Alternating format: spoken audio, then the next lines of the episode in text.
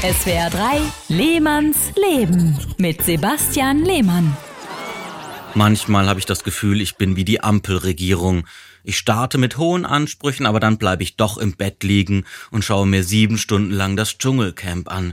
Wollte die Regierung nicht mal beherzt in erneuerbare Energien investieren und jetzt bauen sie lieber Flüssiggasterminals als Windräder. Denn Windräder sind böse. Sie werfen zum Beispiel Schatten. Im Gegensatz zu einem Atomkraftwerk. Das strahlt noch in tausend Jahren.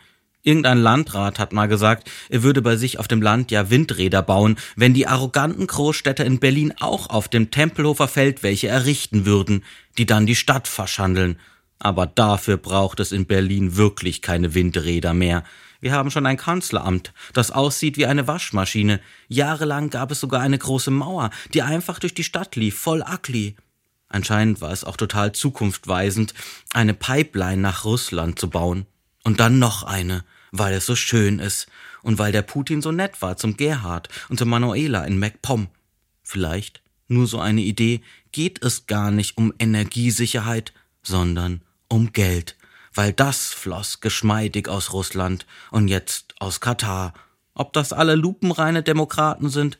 Hauptsache, es sind lupenreine Kapitalisten.